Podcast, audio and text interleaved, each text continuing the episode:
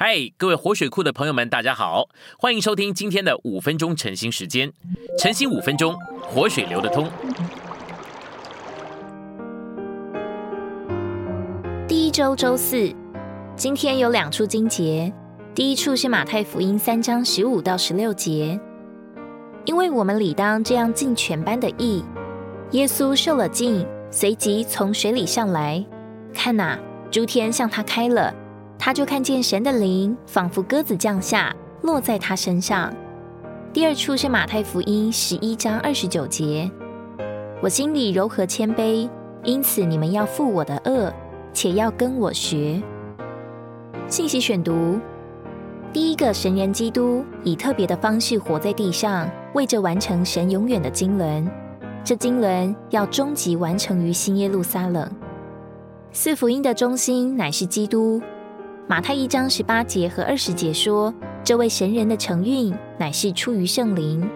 神人是一个人位，却有两个源头。第一个源头是神圣的，第二个源头是属人的。他是兼有属人与神圣二性的一个人。在他尽职做任何事之前，他所做的第一件事乃是受尽，照着约翰所带进的义路而尽义。主耶稣承认。按他的肉体说，他一无用处，只配死和埋葬。耶稣需要受尽，因为他成了肉体，而肉体在神眼中是一无用处，只配死和埋葬的。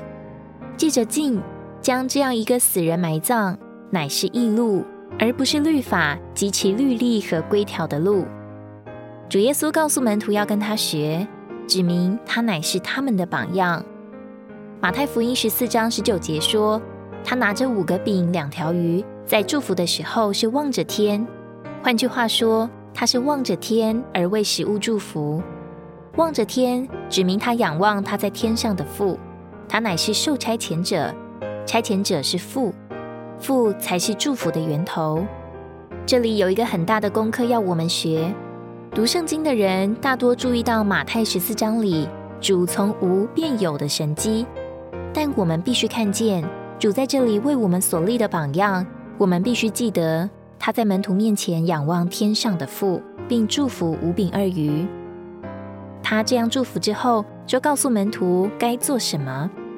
毫无疑问，他所做的乃是榜样，要门徒跟他学。按照这个榜样，我们必须看见，我们不是差遣者，我们只是差遣者所差遣的人。无论我们能做多少。我们应当看见，我们仍然需要源头，就是那差遣我们者而来的祝福，使我们能把祝福传给受益处的人。在行了神迹后，主就独自上山去祷告。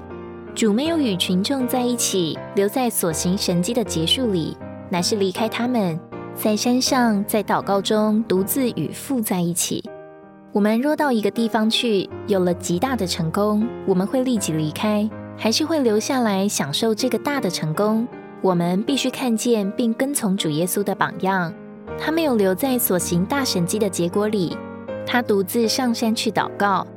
独自这个词很有意义，这意思是说他不让人知道他去祷告，否则他们会跟着他。他离开他们，独自在祷告中与父在一起。我喜欢这三句话：在山上，在祷告中与父在一起。我们应当从主在这里的榜样学，操练在山上，在祷告中与他在一起。他望着天，意思是他不信靠自己。今天的晨兴时间，你有什么摸着或感动吗？欢迎在下方留言处留言给我们。如果你喜欢今天的内容，欢迎你们订阅、按赞，并且分享出去哦。天天取用活水库，让你生活不虚度。我们下次再见。